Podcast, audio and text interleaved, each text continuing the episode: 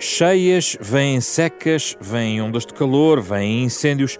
Os cientistas avisam para a frequência crescente dos fenómenos extremos pelos modelos climáticos existentes. Mas será que a culpa, com aspas e sem aspas, destes estragos é mesmo das alterações climáticas? Ou, na verdade, o que estamos a viver nestes tempos torna urgente pôr ordem no nosso território? É a pergunta para o da capa à contra capa desta semana. Para a conversa convidamos João Joanás de Mel, professor da Universidade Nova de Lisboa, ambientalista e dirigente do GEOTA, Grupo de Estudos de Ordenamento do Território e Ambiente. Conversa também Henrique Pereira dos Santos, arquiteto paisagista, técnico do Instituto de Conservação Natureza e Florestas, que tem escrito várias obras sobre a paisagem rural portuguesa.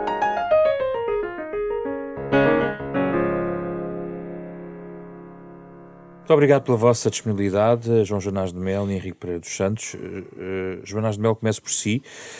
A questão do ordenamento do território uh, coloca-se no contexto também, enfim, de múltiplos fenómenos que nós vivemos aqui este ano e que recoloca de novo esta reflexão e quisemos trazê-la uh, num ano, novamente, de incêndios uh, gravosos, uh, num ano de seca, e esta questão mais recente das inundações. Bom, o reconhecimento de um território desordenado não é propriamente uma novidade para não. nenhum de nós aqui presente. Infelizmente não. A questão é, um, e podemos ordená-lo rapidamente ou temos que esperar uh, muito? O que é que podemos fazer para ordenar? Nem uma coisa nem outra. Então. Ou seja, não dá para reordenar rapidamente, uh, mas esperar não. Uh, temos de começar a fazer alguma coisa. e, portanto, nós temos, enfim, quando falamos em ordenamento ou desordenamento do território, estamos a falar de, de muitas coisas diferentes.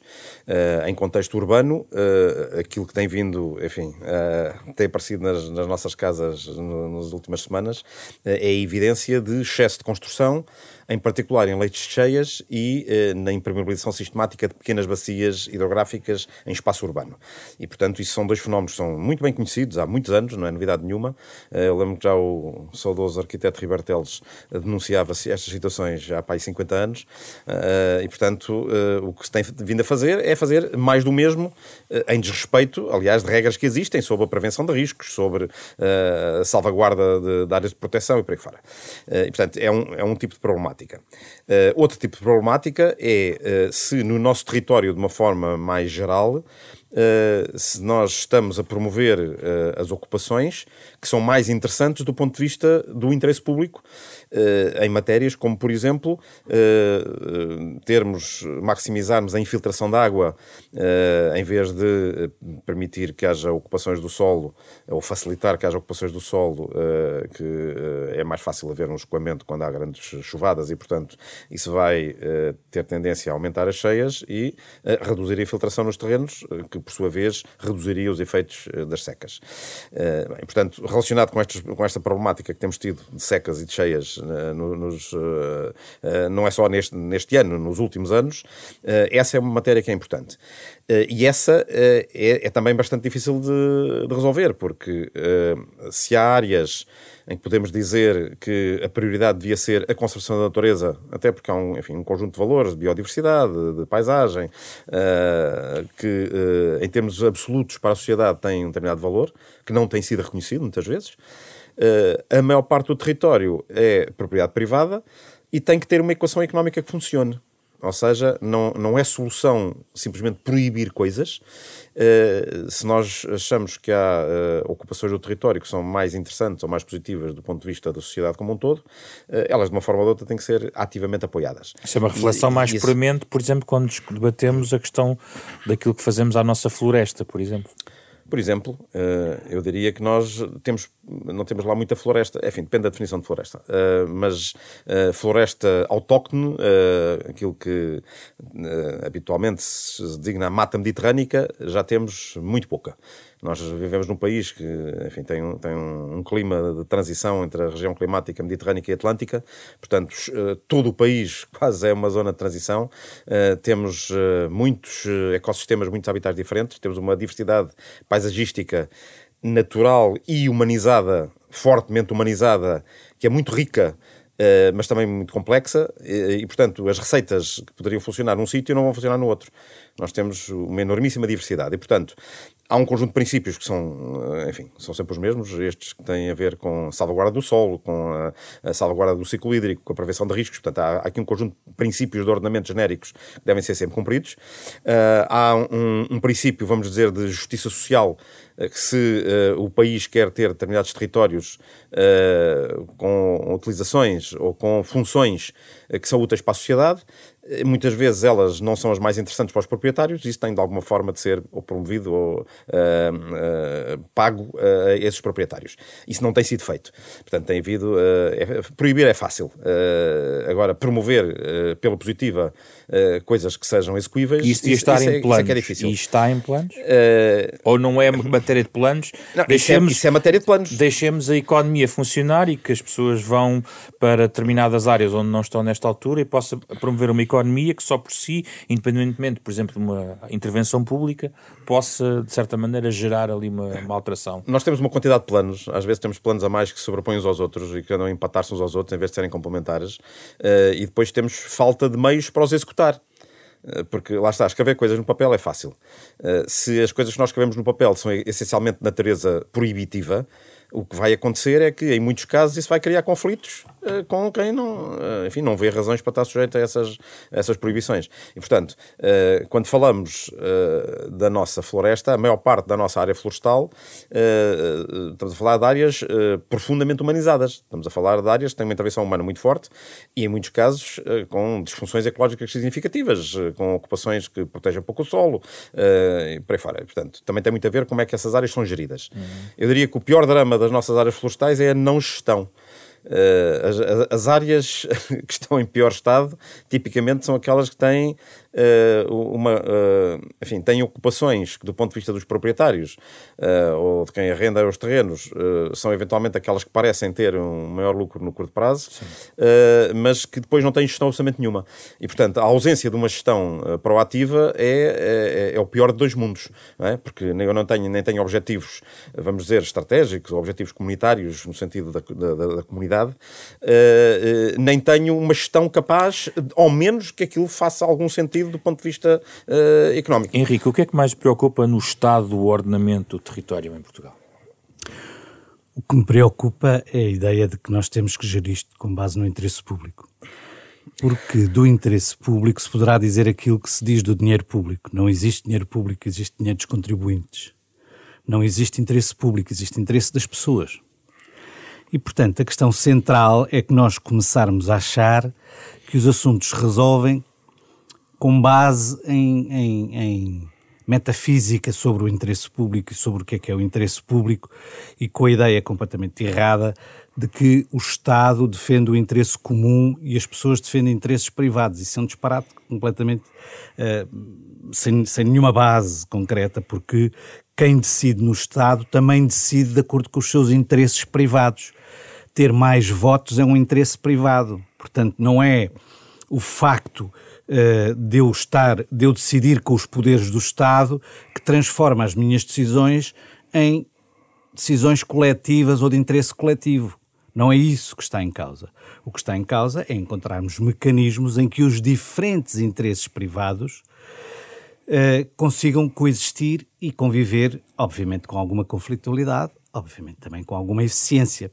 Porque uh, não há nenhuma garantia de que transferir a decisão para outra instância que não o interesse privado resulte no interesse coletivo melhor.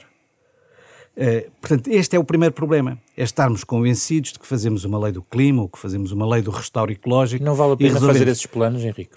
Não é não vale a pena, eu não tenho nada contra a, a, a, intervenção pública. Por exemplo, eu defendo que a capital do país devia mudar para Castelo Branco.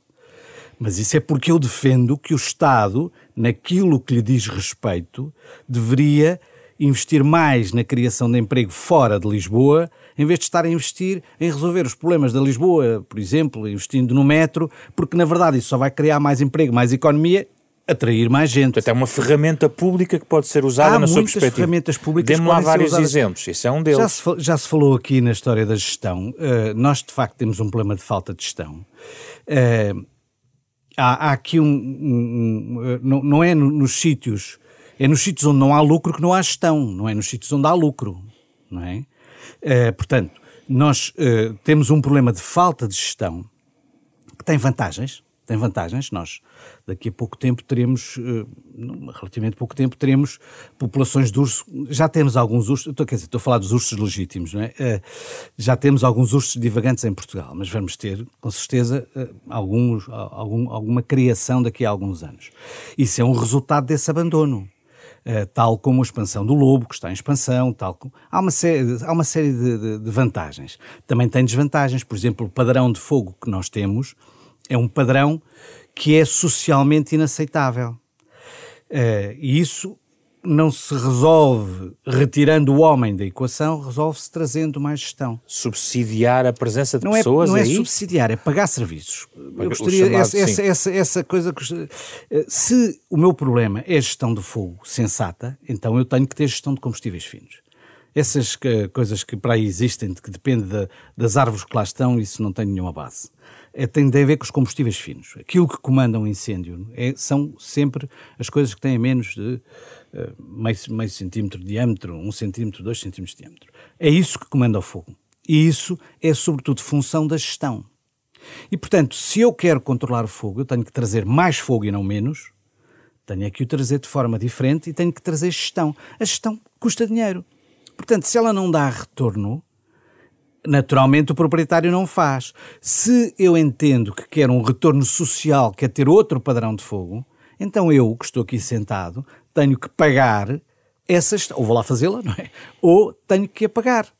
O que não posso esperar é que seja o proprietário que lá está a fazer isso. É claro que se eu gasto o dinheiro dos contribuintes a pagar indenizações de cheias de pessoas que estão numa localização que sabem perfeitamente que é, que é inundável, falta-me o dinheiro para pagar a gestão de combustíveis aos pastores da Serra da Estrela ou aos pastores de Montemuro, seja de onde for. Criar é? novos pastores até. Ou criar novos pastores, seja o que for, para mim é bem diferente. Eu, eu, qual é o meu objetivo? Gerir combustíveis. Como é que isso se faz? Eu tendo, tendo menos de 50 centímetros de materiais finos no meu terreno. Toda a gente que tiver menos de 50 centímetros de altura no seu terreno recebe 100 euros por hectare de 3 em 3 anos. Agora, se vai resolver isso fazendo uh, resina, se vai fazendo pastoreio, se vai fazer caça ou se vai fazer conservação da natureza, é bem diferente, porque o que me interessa é o resultado. O interesse que ali está não é o interesse público, é o interesse de cada um de nós de não ter um fogo entrar pela, pela casa dentro. Portanto, o primeiro problema é, é claramente um problema de ideologia, em que uh, se uh, olha para o interesse privado e para o lucro como, como o problema, quando isso faz parte das soluções, claro que também faz parte dos problemas, mas faz parte das soluções. Porque não há nenhuma garantia de que uma gestão orientada pelo Estado seja mais próxima do interesse público como orienta que uma gestão orientada pelo interesse privado. Esta, este, gostava de ouvir se a Joanás concorda com esta ideia. Concordo, eu acho que nós temos de ter um mix das duas coisas. Concordo muito com este conceito de pagar os serviços. Eh, eh, e, aliás, está até na moda hoje em dia, é uma coisa que se começou a falar já há uns anos, enfim, na, nos meios científicos e que agora começa a, a, pegar, digamos assim, este conceito de pagar os serviços de ecossistemas. Uh, e, e, há uh, alguns desses serviços que são efetivamente do interesse privado, no sentido uh, que são de quem é o proprietário dos terrenos, que quer obter um, um rendimento dos terrenos, mas há alguns desses serviços que são de facto de interesse público. A biodiversidade é de interesse público, os serviços de polinização são de interesse público, a captura de carbono é um serviço de interesse público, a regulação do ciclo hidrológico, portanto, a tal maximização da infiltração para, eh, e, e simultaneamente o controle de cheias, eh, a prevenção de incêndios. Portanto, tudo isso são serviços de interesse público, embora não possam ser simultaneamente de interesse privado. E se isso implicar uh, atividades no terreno desenvolvidas pelo proprietário, pelo arrendatário, seja quem for, que custam dinheiro, alguém tem que pagar isso. E isso, nesse aspecto, estou, estou, uma opção completa, política e económica. Isso é uma opção. E num contexto demográfico de litoralização crescente e de uma tendência demográfica é conhecida. política económica e também social, no sentido de uma solidariedade social e no sentido de uh, que território é que temos de ter, como é que queremos aproveitá-lo. Eu concordo com esta ideia que nós temos litoralizado demasiado, uh, enfim, a promoção da economia. Uh, e, e, isso, se nós queremos ter um, um, interior do país povoado, isso implica, por exemplo, ter uma mobilidade em condições, por exemplo, ferroviária. Implica ter serviços de saúde e de educação uh, que, não se vão embora. Uh, portanto, há aqui um conjunto de coisas que tem que ser garantido nesses, uh, nesses territórios e não tem sido. e é preciso ter pés no terreno, é preciso ter pessoas competentes no terreno que saibam o que é que estão a fazer. E não há? Há insuficientes. Eu diria, há conhecimento, mas não há pessoas suficientes no terreno. Uh, para dar um exemplo, uh, o Instituto de Conservação de Natureza e Florestas tem muito mais gente a empurrar papel de um lado para o outro uh, e a produzir autorizações sobre coisas que a maior parte delas não precisavam de ser autorizadas, bastava que houvesse um sistema de informação diferente, uma gestão de informação diferente. e há demasiado poucas pessoas no terreno. Não temos vigilantes suficientes, não temos técnicos suficientes a ir ao terreno até a dar a cara pela instituição que, que representam. E isso é absolutamente essencial. Nós temos um número de, de, a nossa carreira de vigilantes é, é, era, era para isso, não fosse para chorar. Em muitos outros países do mundo, os vigilantes, os rangers das, das, dos parques e das reservas, é uma profissão altamente conceituada e qualificada. Nós não temos, não temos isso, infelizmente. Essas pessoas são a nossa primeira linha de defesa do, do, da, de um bem comum que é, que é a natureza e a biodiversidade e são muito pouco acarinhados e, conceituados. e, portanto, esta necessidade de ter conhecimento no terreno é essencial. Eh, estas atividades que, que, o Henrique estava a referir são coisas que precisam de pessoas no terreno que saibam o que é que estão a fazer. Não temos pessoas suficientes dessa do terreno, embora o conhecimento daquilo que eu, que eu conheço até existe. E, portanto, é preciso, digamos assim, pô-lo a render. Agora, há, há certo tipo de atividades, quando estamos a falar de salvaguardar áreas uh, que são uh, de muito alto valor para a conservação da natureza. Uh, nós temos muito poucas áreas que se aproximem dos ecossistemas naturais. A maior parte do nosso território é muito humanizado, embora, enfim, ainda suporte bastante biodiversidade, mas estamos a falar, de facto, de, de, de, territórios, de paisagens que estão muito humanizados. e, portanto, os, os, resquícios, os, os núcleos de, de áreas com grande valor para a conservação da natureza e com estado próximo natural são muito pequenos. E nessas áreas, obviamente, não é possível ter uma atividade económica tradicional, agrícola, silvícola ou, ou pastorícia, uh, que, que, seja rentável em termos tradicionais. E, portanto, essas áreas. De, tem que haver um mecanismo qualquer para que essas áreas sejam mantidas, de facto, próximas do estado natural. Ordena, seja planeamento público. Seja através da aquisição pelo Estado e da sua manutenção ativa dessa forma, porque não temos áreas suficientemente grandes, eh, nem suficientemente despovoadas, vamos dizer assim, eh, para que eh, isso seja apenas eh, fruto de, da evolução natural. Tem que haver sempre algum, alguma gestão eh, da nossa parte. E, portanto, essas áreas cuja prioridade eh, é essencialmente a conservação da natureza, deviam ter uma intervenção pública maior, uh, ou até podiam ter, uh, ser feita num regime qualquer de, de acordo, de contrato, uh, com operadores privados, desde que garantissem aquele padrão de serviço. Isso não acontece essa, porquê, essa João Jonas de Mel? Porque as árvores não votam, não há votos, há o interesse... Não, as árvores e os pássaros não votam, e portanto, quem vota pelo ambiente são primariamente as organizações de cidadãos, que enfim, que eu diria que o essencial da doutrina sobre ambiente a nível mundial E Portugal também, uh, foi gerado em grande parte nas organizações uh, não governamentais do ambiente. Uh, depois, como é que isso é aplicado na, na prática, ou, ou, essas ações, como é que funcionam, é outra história. Há bons e maus exemplos. mas, por exemplo, nós tivemos uma série de grandes incêndios em 2017 e 2018.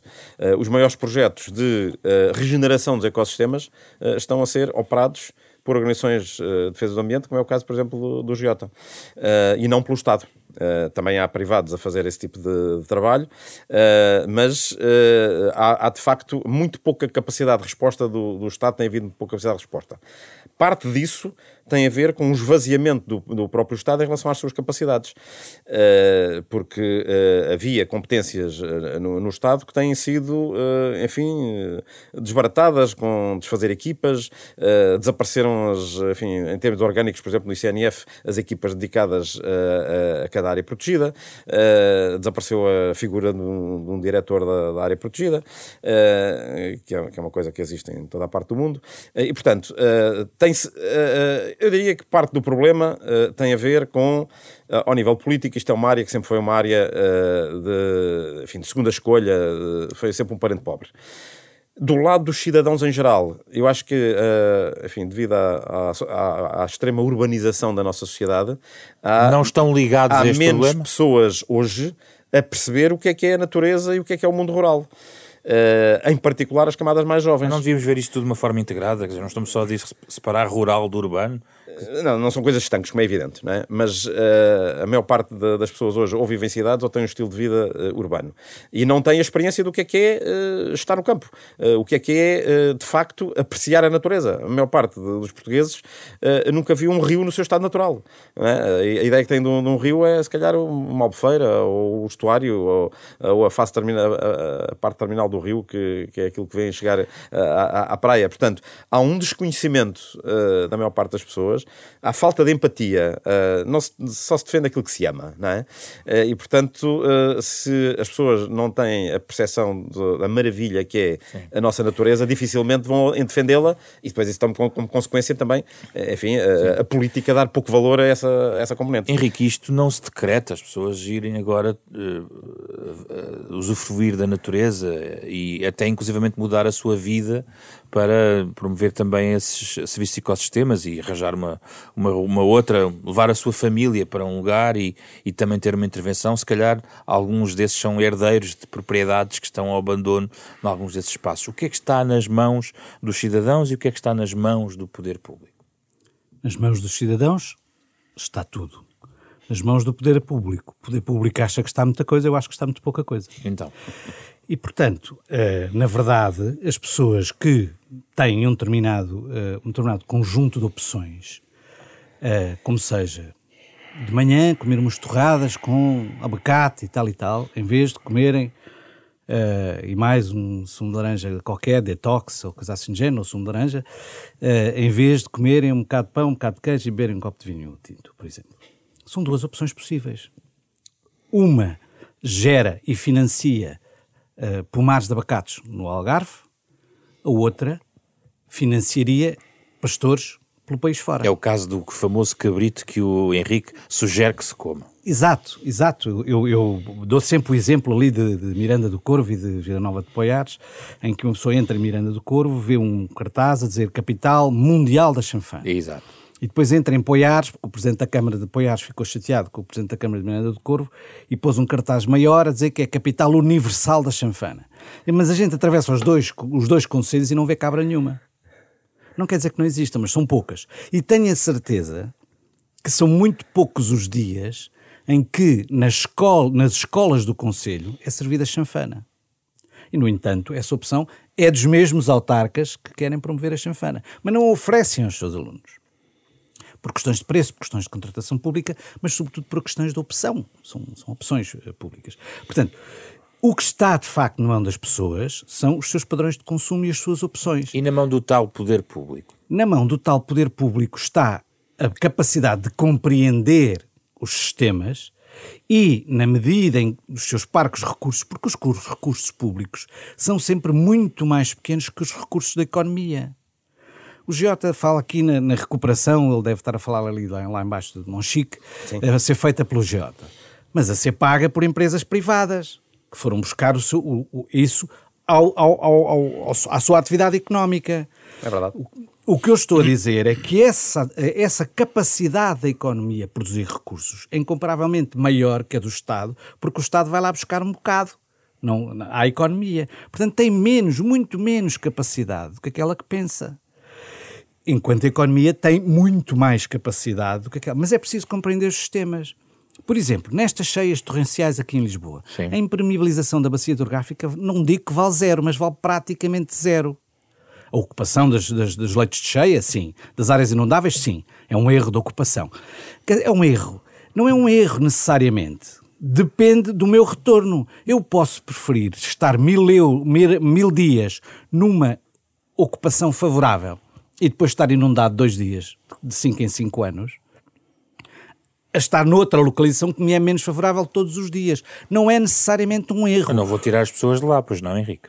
Quer dizer, é uma opção, é possível, depende das circunstâncias. Agora, o que eu estou a dizer é que não faz sentido estar a pagar os prejuízos das pessoas que estão numa zona inundável e que sabem perfeitamente que é inundável. Não é o contribuinte. O que é que tem? O que é que tem o tipo que está a produzir mirtilos em Severo de Voga? O que é que tem a pessoa de Alcaravelas que pagar parte dos seus impostos para as pessoas que estão nas melhores localizações de Lisboa? Para fazer negócios, por exemplo, ou para morar? Isto é, isto é, injusto. E quem vê o seu terreno ardido no interior do país deve ser compensado na mesma medida? Não, porque quem vê, a maior parte das pessoas que vêem o seu terreno, o terreno ardido estão-se nas tintas para o assunto, não tiram de lá rendimento nenhum. Quem são as únicas entidades que têm bombeiros privados e que, profissionais, bombeiros privados profissionais são e que têm uma polícia? São os celosos. Celosos não só, porque, por exemplo, a Floresta Gal também tem um acordo com a, com, com, a, com, com a Focelca para defesa, o que aliás aconteceu na Serra da Estrela, diga-se passagem. Eh, sal, salvaram uns, uns, umas, centenas de hectares, umas dezenas de hectares, com a Focelca. Se não é fosse a em competência do sistema público, tinham? É? salvado mais. Explicar. Atenção. E se não fosse a incompetência do, do, do, do, do sistema público em não aproveitar as oportunidades de combate que existem, que, que, são criadas pela prevenção estrutural, isto é uma coisa extraordinária em Portugal. O poder público cria oportunidades de combate na prevenção estrutural. Mas depois a doutrina do combate diz que os seus bombeiros têm que estar a proteger pessoas e bens nas aldeias. Portanto, quem é que está nos sítios onde foram criadas as oportunidades? Com o dinheiro dos contribuintes foram criadas oportunidades de combate? Ninguém. Portanto, qual é a utilidade disso? Marginal. E acredita que com, com eventos recentes das inundações se pode pôr um real travão em construção ainda hoje em leito cheia? Não, eu, é, é, nova, vamos, nova. Há um conjunto de ocupações em leite cheia que não têm problema nenhum. Há um conjunto de outras ocupações em leite cheia que têm problema. Para não falar de Lisboa, vamos falar ali do Sameiro em, em Manteigas. Uhum. Meu Deus, foram os fogos que provocaram aquilo tudo. Não foi não. Não foi não. É uma é uma é uma, uma é uma, uma barribeira torrencial e depois, na aldeia do Sameiro, alguém resolveu fazer um polidesportivo exatamente no leite cheia. O problema foi este polidesportivo. Não foi o resto que está para trás, nem o fogo, nem coisa nenhuma. Aquilo é uma ribeira, sempre foi uma ribeira torrencial. Sempre foram, sempre houve cheias ali naquele sítio, torrentes, sempre foi de área agrícola. E com a perda de interesse agrícola da área, provavelmente alguém se lembrou: olha, está ali um terreno que dá um, um polidesportivo fantástico. E puseram lá o polidesportivo. Sim. O polidesportivo faz de barreira e, obviamente, inunda mais em cima. Portanto, agora o polidesportivo sofreu muito com isso. Se o polidesportivo tivesse contado com a cheia, provavelmente até podia lá estar. Não contou, foi com a cheia. E gostava só de ouvir, ainda antes de passar ali ao João Jornal de Mel, em relação aos recursos do ICN, que é uma casa que conhece isso por si só tinha um andamento muito era muito importante para toda esta dinâmica do ordenamento do território? Bem, o velho a coisa de que quando se atira dinheiro para cima de um problema, uma das duas coisas desaparece, mas raramente é o problema. Portanto, do meu ponto de vista, não é uma questão de recursos. O ICN tem imensos recursos. Uh, não é, não, enfim, eu sou funcionário do ICN, diga-se de passagem, gostaria de fazer esta declaração de interesses, mas não me parece que seja ter mais recursos que vai fazer o que quer que seja. Uh, seria muito mais útil, por exemplo, que o ICN e o Estado confiassem nas pessoas e dissessem, meus senhores, as regras são estas, não precisam de ficar a pedir a licença. Agora, se fizerem a geneira, então eu vou lá.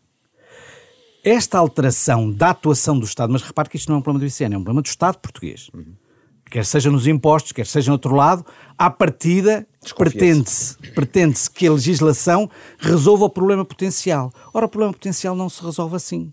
Nós temos que confiar nas pessoas, nós temos que acreditar que 95% das pessoas são razoáveis, honestas, estão a tratar da sua vida, farão erros com certeza, mas estão a tratar da sua vida, mas depois temos que ter consciência de que há 5% que obviamente vão funcionar de outra maneira. E portanto, nós temos é que nos preparar para que as pessoas funcionem da maneira razoável, os tais vigilantes de que fala o Joanás com razão devem ter, sobretudo, uma atuação pedagógica, de acompanhamento, de estar no terreno. Não é uma questão de serem mais ou menos. É uma questão das funções que lhes estão a ser atribuídas serem diferentes. São, sobretudo, funções de colaboração com as pessoas. Obviamente, vamos lá por partes. Isto não se pode dizer, mas eu vou dizendo. Uh, uh, eu também acho que de vez em quando uma palmada bem dada é, um, é, um, é, é uma atuação pedagógica correta, Agora, na, altura certa, com, com, com devida contenção. Acho que isto não se pode dizer muito, mas enfim, eu estou a incluir na pedagogia a repressão. Eu estou a incluir na pedagogia a repressão. E neste caso, uma repressão seria? Se a pessoa, se as regras são estas e a pessoa não fez de acordo com as regras, eu posso ter, multe. pode ter multar, pode ter que voltar à situação anterior, pode ter que pagar a minimização, encantado da vida. O que não é, o que não faz sentido é pôr todas as pessoas, 95% das quais fariam as coisas de maneira razoável e normal, a pedir uma licença prévia que o Estado depois não consegue gerir. João Joanás de Melo, no PRR eu vejo aqui 615 milhões para transformar a paisagem em territórios de floresta vulnerável, o cadastro, o famoso cadastro da propriedade uh, rústica, há um investimento na ferrovia. Se nós juntarmos os, os planos de ordenamento, o PNPOT, o PRR, o Plano Nacional de Investimentos, tudo isso caminha na direção correta ou não? Há de umas e de outras. Eh, eu, eu, eu, concordo com aquilo que o Henrique disse, quer dizer, simplesmente tirar dinheiro ao problema não serve nada. Eu tenho que ter critérios muito claros para que é que esse dinheiro vai servir. Uh, e uh, há, eu, eu, o PRR, uh, confesso, não tive oportunidade, não tive tempo para analisar em detalhe. mas o, o, pouco que vi, há lá coisas que fazem todo o sentido, há outras que são completas fantasias. mas estudei com algum detalhe o Plano Nacional de Investimentos, por exemplo, em relação ao, ao setor das, das infraestruturas e aos chamados projetos ambientais, uh, e uh, algumas das coisas que lá estão já deviam estar feitas há 30 anos, algumas são barbaridades absolutas, e a maioria, 50, 60, 70%, eu não faço a mínima ideia, porque não conheço os projetos ao detalhe, se aquilo tem pés e cabeça ou não, porque não está lá a informação que permita avaliar se aqueles projetos fazem sentido ou não. O que é não... que é barbaridade, por exemplo? Uh, olha, por exemplo, a barragem do Pisão. Uh, por exemplo, uh, acreditar que é a alta velocidade ferroviária que vai resolver os problemas de mobilidade do país. estas coisas primeiro tem que haver uh, qual é, é, o padrão de serviço que nós, nós queremos. O que, é que nós, o que é que nós precisamos? Uh, nós precisamos de ligar uh, Lisboa ao Porto em duas horas por ferrovia. Não vê benefícios nessa medida? Eu vejo imensos benefícios nessa intenção. se a melhor maneira de fazer isso é pôr a linha do Norte a funcionar como deve ser, ou se é construir uma linha no nova de alta velocidade, nem sei que velocidade é que está proposta, que vai passar, que vai ser um, um inferno construí-la, como já se viu na anterior tentativa de construção dessa linha, se calhar não é a coisa mais inteligente. O principal problema que nós temos na nossa ferrovia são os horários, que são horários, uh, desculpem a expressão, que não têm pés nem cabeça, uh, que não são feitos para servir as pessoas. E isso acontece, nós temos um serviço ferroviário medíocre, que é a linha do Norte, uh, o serviço Alfa, Alfa Intercidades, que também não há razão para serem serviços separados, é uma coisa que não, não, não faz sentido nenhum. E o resto da ferrovia toda em Portugal é, é ao nível do péssimo. Portanto, não está em causa para si o objetivo de mitigar emissões emissões e, portanto, transferi-las é, é para a ferrovia. Temos, é evidente que temos de mitigar emissões e transferi-las mais possível eh, para a ferrovia. E isso consegue-se com uma, uma boa qualidade de serviço. Não é tirando dinheiro ao problema e fazendo obras mais megalómanas possível. Infelizmente tem sido a prática. Nós temos uh, uma rede de autostradas que é sumptuária. Temos mais de 3 mil quilómetros de autostrada. Mais de metade não tem uh, tráfego que justifique um perfil de autostrada. Deviam ser ICs, uh, que foi para isso que elas foram desenhadas, a maior parte delas. portanto, atirou-se dinheiro a um problema. enfim, depois podíamos ter outra discussão que era para beneficiar quem, e não se resolveu efetivamente o problema. E nas questões de ordenamento do território, a questão é a mesma.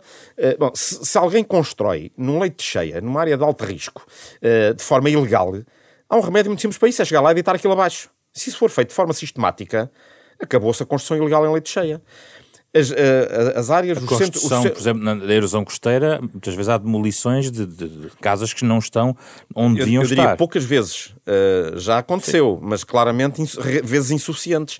Uh, a linha de costa, nós, enfim, uh, aí temos um problema sério no prazo de poucas décadas, que decorre desta combinação de maior frequência de temporais e de subida do nível do mar.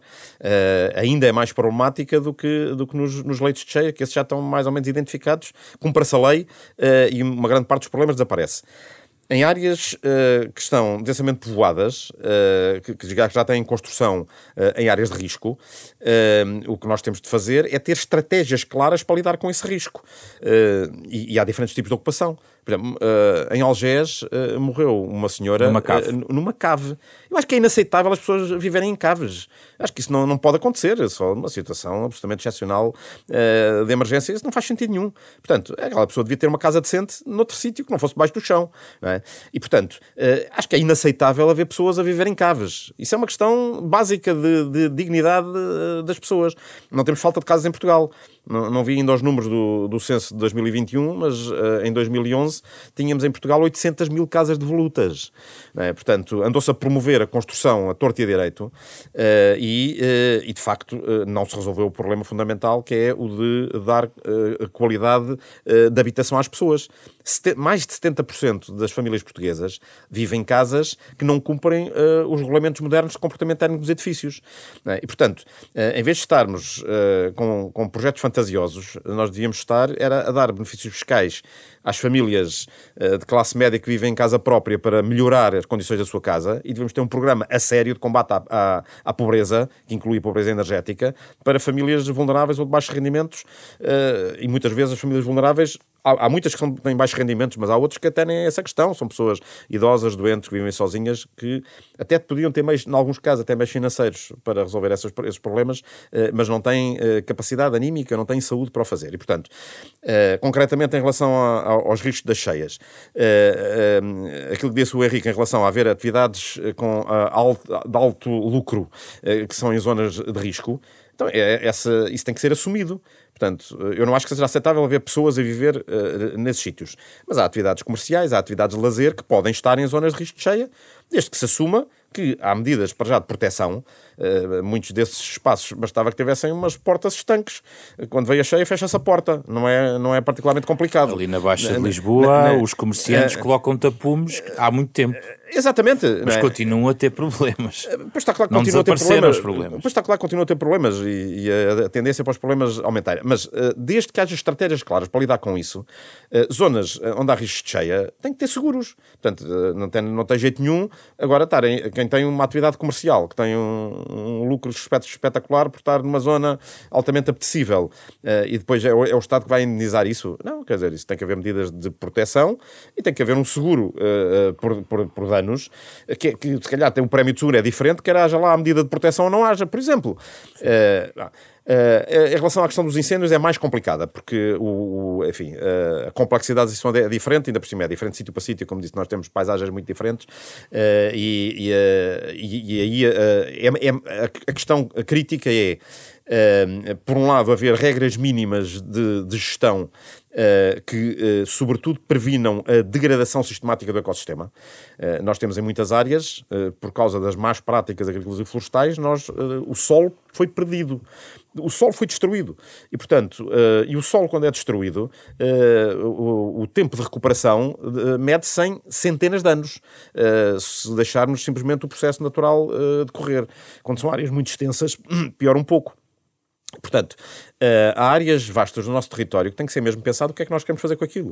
Uh, há áreas que, em alguns casos, estão a ser renaturalizadas, uh, em alguns casos ainda bem, em outros casos ainda mal, porque é pelo abandono completo, pelo envelhecimento de, das populações. Mas nada disso está a ser feito de forma ordenada. Mas nada disso está a ser feito de forma ordenada. Quer dizer, fala-se muito de solidariedade social e de solidariedade do interior, mas aquilo que nós vemos na realidade são coisas, enfim, ao, ao nível, ao nível francamente, do. Enfim, eu, eu, vou dizer do poucachinho, que é para não ser muito assintoso.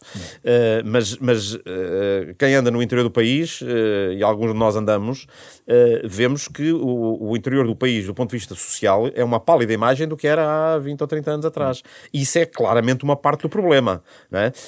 e, portanto, tantas áreas que sejam geridas para a conservação da natureza, como as áreas que sejam geridas para ter uma determinada rentabilidade porque é isso que os proprietários têm o legítimo, uh, têm legitimidade para pretender, é? uh, devia ser feito uh, de forma uh, com pés e cabeça. E, portanto, uh, há uma grande parte disso que depende da iniciativa privada, uh, mas o, eu diria que o Estado tinha a obrigação, pelo menos, de discutir essas opções. A maior parte dos nossos planos são feitos no modelo napoleónico ou soviético, quer dizer, há uns iluminados que dizem que aquilo devia ser assim, põe-se umas coisas em cima da mesa, discute-se aquilo durante uns dias e depois aquilo é lei. Uh, e, e, dessa forma não se vai muito longe. Tem de facto de se discutir com uh, os administrados, com as pessoas que estão no terreno, com as pessoas, uh, com as pessoas, com os proprietários, com, as empresas que estão no terreno, o que é que é possível e o que é que não é possível. há coisas que são inaceitáveis, mas há muitas maneiras de gerir um território. era bom que, ou pelo menos, os objetivos fossem claros e que quando o Estado impõe qualquer coisa, uh, pelo menos que diga o que é que está à espera de, de, de, ter, de ter, em troca. Uh, e, e, em muitos casos tem mesmo que dar alguma coisa em troca. É? Henrique, uh, ao longo destas últimas semanas, na questão das cheias, muitos autarcas, isto é um tema que nós quisemos centrar o programa no ordenamento do território e não nas alterações climáticas. Muitos deles enviaram, endossaram toda esta questão para a questão das alterações climáticas. Como sabemos, começa a ter costas extremamente largas. largas demais. Uh, mas, Henrique, não podemos beneficiar também disso para promover alguma mudança positiva do ponto de vista para a frente, já que tem essas costas tão largas? Eu não acho que, que, que equacionar mal um problema uh, ajuda a ter uma solução, não é? Nós temos um, temos um problema. Para resolver temos que transformar numa equação, nós todos aprendemos isso na escola, escola, não é? Dão-nos um problema, não tenho X rosas brancas, X rosas encarnadas, pronto. e depois temos que transformar aquilo numa equação que sejamos capazes de resolver. Esse tipo de, de, de, opções, de usar as alterações climáticas, é um bocadinho como quem diz: este problema é muito difícil de equacionar, vamos fazer uma equação mais simples. E depois resolvemos mais facilmente. Claro, mas a equação é mais simples, com certeza, ela resolve-se mais facilmente. O problema é que não ficou resolvido. Não é? Portanto, não vale a pena simplificar o que é complexo. Uh, o Nuno Palma, que é um historiador económico, uh, tem, tem falado no, no, no, problema, agora a propósito do PRR, do PRR, tem falado no problema da maldição dos recursos, que é uma questão de, da, da economia, que é quando existe uma fonte de recursos extremamente grande. O problema foi sobretudo feito, foi equacionado, lá, voltando a, a, a, a propósito da, da, da, descoberta de energias fósseis na, na, Holanda, que depois deu origem a uma crise. Ele, uh, o Nuno Palma defende que isso se passou em Portugal uh, no século XVIII, século XVII, XVIII, com o ouro do Brasil, e defende que hoje grande parte da nossa falta de eficiência económica tem a ver com a facilidade com que nós fomos buscar dinheiro a qualquer lado, os contribuintes finlandeses e, e alemães e etc. E, portanto, vale a pena pôr a hipótese de que parte do problema é nós termos perdido a capacidade de pensar no problema tal como ele é. E não, quer dizer, não, não faz sentido usarmos as alterações climáticas para pôr as pessoas a pensar da maneira como nós queremos, porque nós temos que pôr sempre a hipótese de estarmos Mas a pensarmos mal. Saber, é? que vai, saber que previsivelmente vão intensificar-se alguns fenómenos extremos que vão levar a mais inundações em determinadas zonas que já estão ocupadas em leite cheia, em que os períodos de retorno se vão, enfim, suceder de uma forma mais uh, frequente e assim avisar essa população de que tem que tomar uma decisão sobre o, se o seu negócio deve estar ali Mas ou não. Toda a gente sabe que Alcântara é inundável. Toda a gente sabe Mas não que vamos é tirar as pessoas de Alcântara? Também se não tiramos, vamos dizer, olha, se eu fiquei, mas, mas o problema pagar. é seu, não é meu. Quer dizer, eu que não moro lá não tenho esse problema, tenho outros. Vai ter que ter um seguro obrigatório. Tenho outros, não é? Mas esse problema não é meu. Não é? Parte daquilo que lá está, está porque o Estado fez. Já nem falo no que deixou fazer, que isso é outra história. Agora, o hospital da CUF de Alcântara uh, está ali mal localizado. Não, aparentemente tiveram o cuidado de o fazer um bocadinho mais alto e, de facto, não tiveram muitos problemas de inundação uh, aparentemente. Exatamente porque o fizeram um bocadinho mais alto a contar com isso. O que não faz sentido é eu estar a trabalhar em Alcântara, ou na Baixa, ou noutros sítios quaisquer, uh, como se o problema não existisse. O problema existe, eu tenho a obrigação de produzir informação sobre ele, mas não tenho nenhum problema de resolver o problema da pessoa que escolhe estar ali porque aquilo lhe é mais favorável. É preciso também termos esta noção há, há circunstâncias. Há, há coisas que, dão problemas pontuais, mas que são mais vantajosas durante não sei quanto tempo. E isso é uma opção que tem que ser feita pelas pessoas. Individual pelo cidadão. E não propriamente decretar a proibição, retire-se. É porque eu não penalize. tenho nenhuma garantia de que, que o Estado não vai fazer pior a seguir. Porque parte das zonas que o Estado reservou, a seguir ocupou-as facilmente, com estradas. E continua é a fazê-lo. Quem é que fez a estrada ali por baixo de, da Avenida de Ceuta, por ali fora, e quem é que fez a, as estradas por Val de Alcântara? Foram os privados? Não. Foi o Estado que, vendo aquele espaço livre, ocupou-o com estradas. E a seguir vai ocupá-los com, com estacionamento subterrâneo, porque precisa lá pôr os carros. Foi o Estado, não foram os privados. Muito obrigado pela vossa presença. João Joanás de Mel e Henrique Pereira dos Santos. Conversámos sobre o ordenamento do território em Portugal, ou o desordenamento do território em uh, Portugal. Um programa da capa contra capa com a Fundação Francisco Manuel dos Santos, aqui na Renascença. A versão integral está em versão podcast nas plataformas digitais habituais, nos sites da Renascença e da Fundação Francisco Manuel dos Santos. É um programa com o genérico original de Mário Lajinha. Esta semana com Carlos Vermelho, Ana Marta Domingos, André Peralta e José Pedro Frazão. Na próxima semana teremos o último do ano. Até lá.